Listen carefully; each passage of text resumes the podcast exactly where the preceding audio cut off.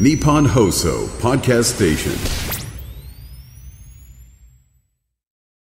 今週は東京都医師会理事で立川在宅ケアクリニック院長庄司照明さんをお迎えして在宅医療や看取りについて伺っていますえ今日は改めて在宅医療のいいところそして難しいところを教えていただきますあの初日にもですねいいところというのは教えていただいたんですが改めて教えていただけますか？はい。はいやはり家というのは病院では病人だけれども自宅では住人として最後まで生きていけるということ。はいさらにはやはり、えっ、と、お金の問題ですね。入院費、治療費っていうのはもちろん保険診療内で我々もやってますけれども、病院のベッドでのシーツ代であるとかタオル代、あるいは、えー寝巻き代ですね。そういうものはやはりお金がかかってしまいますけれども、自宅であれば自分のベッド、洋服を使って、あるいは好きな時に好きな食事ができるという、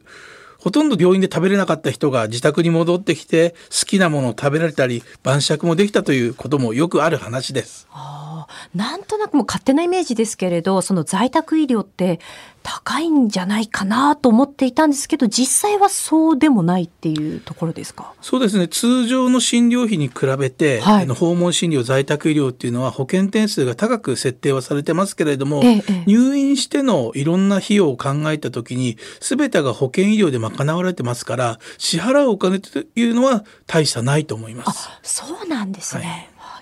えーまずはあの在宅医療のいいところを教えていただきましたが続いて難しいところ、まあ、もしくはそのご家族にとって大変だなと思うところというのはどういったところがありますか？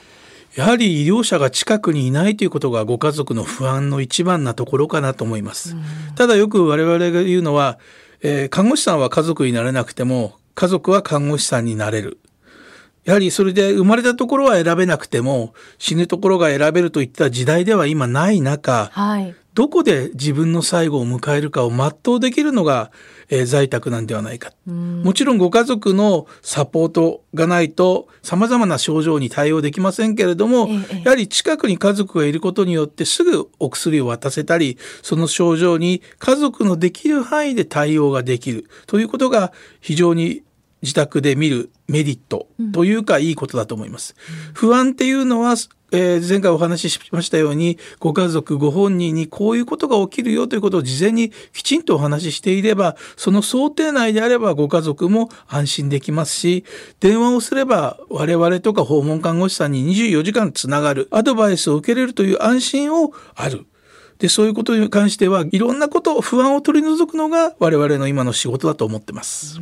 今あのいろんな不安についても説明していただきましたが在宅医療、まあ、ちょっとこういうところ不安だなっていうのでこう相談されることで多いことってどういったことがありますか？やはり急な症状ですよね。急に痛くなったりしたり、あるいははい急に呼吸が苦しくなったりどうすればいいですか？って。その時はもう事前に多分こういう症状が起きるから、痛み止めの例えば飲み薬、座薬をこういうふうな形で使いましょう。酸素を早めに入れておきましょうということで、えー対応はしております。また、我々医者だけではなくてですね、はい。訪問看護師さんの力というのは非常に在宅医療の中では重要な部分を占めまして、はい。常に近くにそばにいてアドバイスしてくれるのが訪問看護師さんだと思います。